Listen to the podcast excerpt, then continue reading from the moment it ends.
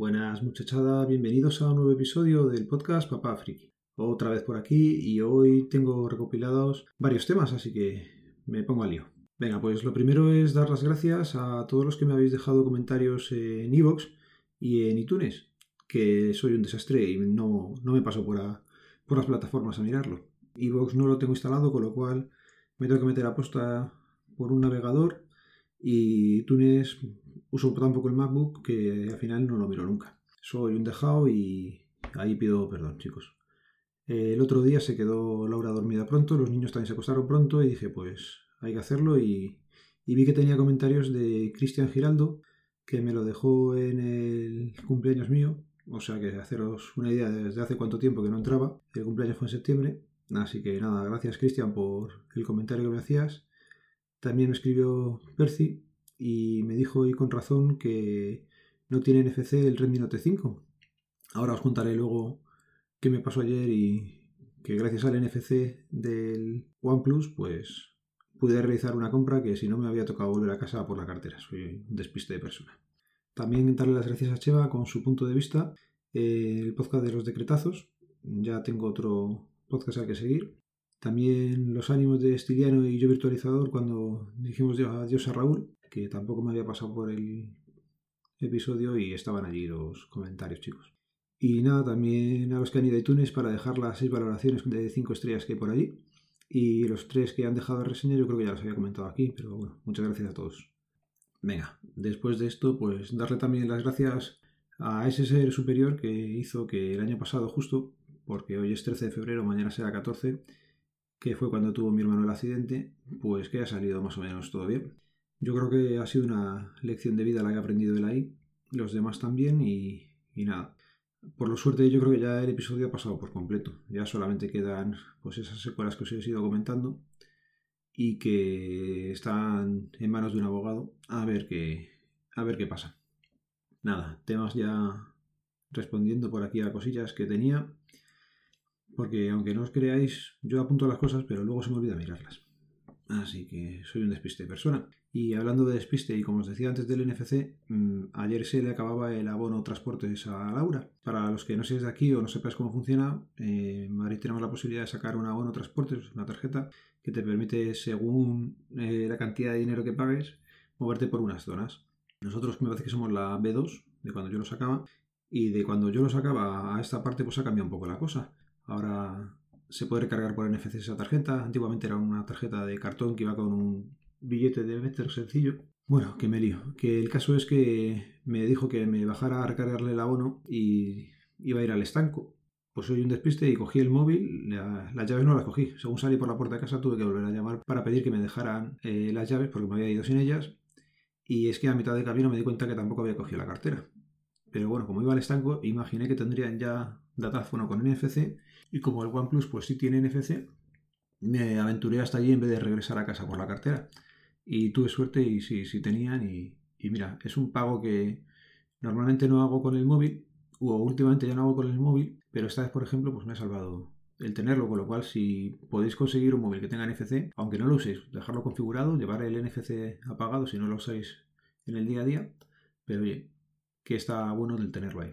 Y más cosillas que tengo por aquí pendientes de contaros. Eh, ya terminé de subir todos los vídeos al canal de YouTube. Mm, las notas del programa van a quedar el acceso a, allí. La verdad es que ha sido un trabajo ingente el que me ha llevado subir todas las cosas ahí. Y todavía no había nadie que haya visto ningún episodio por ahí. Pero bueno, en el proceso he aprendido cómo se suben los vídeos, he visto cómo se usa el FFmpeg. Y oye, pues contento con la experiencia. Imagino que ahora ya es más sencillo porque según acabe el episodio genero también el vídeo y cuando pueda lo subiré. No creo que vaya a la vez que os aparece los podcatcher, pero bueno, ahí estará el que quiera verlo por ahí o le sea más útil en el trabajo o donde sea, pues mira, ahí están. Lo bueno de que tenéis ahí es que están todos, eh, el histórico, no es como vivos que hay veces que os quita los feeds dependiendo de lo habéis cogido, y que el episodio 25, el que hacía con Ángel, y otro más que ahora no recuerdo cuál fue, les mejoré el sonido. El episodio que grabé con Ángel estaba muy bien, pero se me oía muy mal, creo que recordar que a Ángel. Bueno, pues con Audaphonic, que lo comentó Jojo Fernández, pues hace un poco de magia y mejora mejora el audio. Así que ese le tenéis subido y si queréis volver a escucharlo, ahí lo tenéis. Y comentando podcasts pasados también, ya os hablé, lo que pasa que no recuerdo en cuál fue, de un sitio de, de Europol que merecía la pena volver a traerlo hoy por aquí.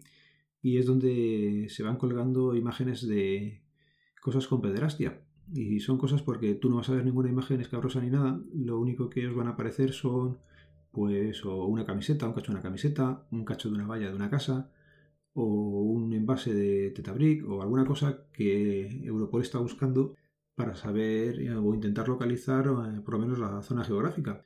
Os lo dejo en las notas del programa nuevamente. Pasaros por allí de vez en cuando, que siempre, si se puede ayudar en estos temas, pues se agradecen.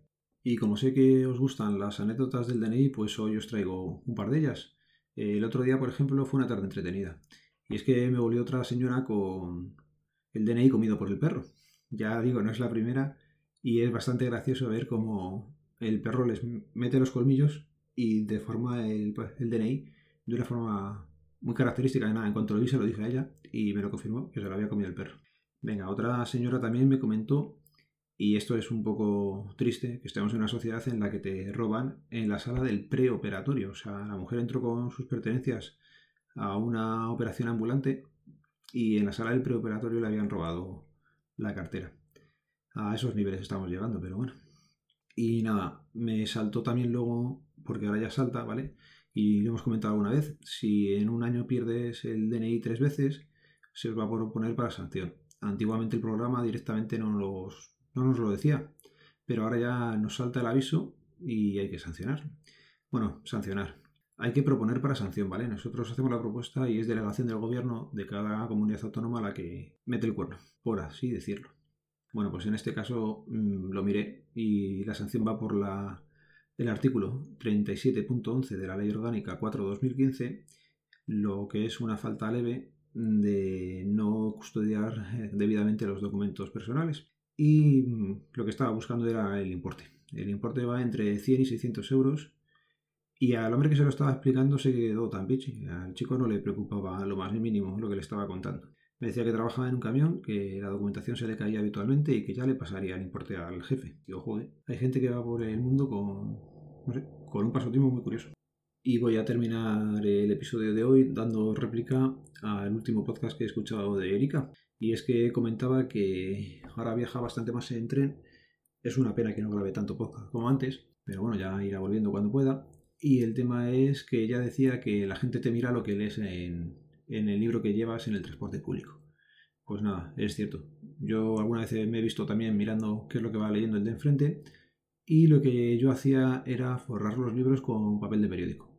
Ella dice que usó una funda que venden ya, que tal, no sé muy bien cómo son, pero vamos, que yo también era de los que forraba el libro y también era de los que miraba los libros. Y bueno, lo voy a ir dejando por aquí. Tema tecnología, llevo un par de semanas estancado, no, no estoy haciendo mucho.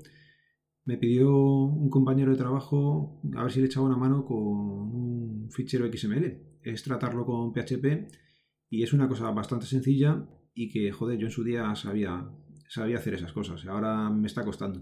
Lo estoy haciendo en PHP porque es lo que tengo puesto en el trabajo, que también se podría hacer por Python o me han dicho que por Bash también se podría llegar a hacer. Y os lo explico muy, muy, muy brevemente. Si alguien quiere echarme luego una mano, que se ponga en contacto conmigo, ya sabe los métodos de contacto que dan en las notas del programa. Lo que tenemos es un fichero XML que contiene eh, datos metidos en una etiqueta game, ¿vale? Dentro de esa etiqueta game hay características y más cosas. Y una de las características es otro valor en el que vamos a saber si el juego es un clon de otro juego. Bueno, pues lo que quería este compañero, y seguro que es facilísimo de hacer, pero me está costando, es recorrer el fichero XML, coger cada etiqueta game. Si la característica de cloneoff que viene está activada, o sea, contiene algo de texto, pues ese no le pasamos a otro fichero final. Es tan sencillo como eso, es discriminar por cada... Este. Bueno, pues yo con PHP muy poquito y todo ha sido autodidacta. Bueno, pues ya consigo recorrer el fichero, voy viendo las etiquetas game, puedo sacar por pantalla las cosas. Intenté leer con el comando para leer de un fichero y el problema es que como es XML me devolvía solamente el valor del campo, no me devolvía el propio XML. Uy, la lengüita. no me devolvía el propio XML. Y en eso llevo unos días investigando cuando voy teniendo tiempo. Sé que cualquier programador de los que me escucha y, y que haya por aquí mm, lo sabe hacer en dos minutos. Pero bueno, si me orientan de alguna forma o me remitís a algún sitio, pues yo os lo agradezco. Ya digo, es más que nada aprender a hacerlo, ya no, porque no es ni para trabajo, es para cosa de ocio. Y de esto que te pica, que dices, joder, si yo antes sabía programar, yo sabía con Visual Basic, sabía con Load Notes o Lotus Notes, como le llamamos todos en la oficina, y sabías hacer cosillas. Y es que el planteamiento es muy sencillo, pero a la hora de realizarlo con PHP es lo que tiene, que no conozco prácticamente la herramienta y ahí estoy liado. Así que nada, venga, que no me enrollo más. Anda, espera, que antes de terminar se me olvidaba una cosa muy, muy importante. Hemos eh, inscrito el programa de Sumando Podcast a los premios de la categoría de tecnología en las JPod, de los premios de la JPod. Así que nada, si tenéis a bien, pues si queréis nos podéis votar por allí. No sé muy bien tampoco cómo se vota, pero bueno, que sepáis que hemos escrito el, el podcast y que si queréis, pues ahí nos tenéis para votarlo. Y nada, seguramente sí me pase por las JPOT este año.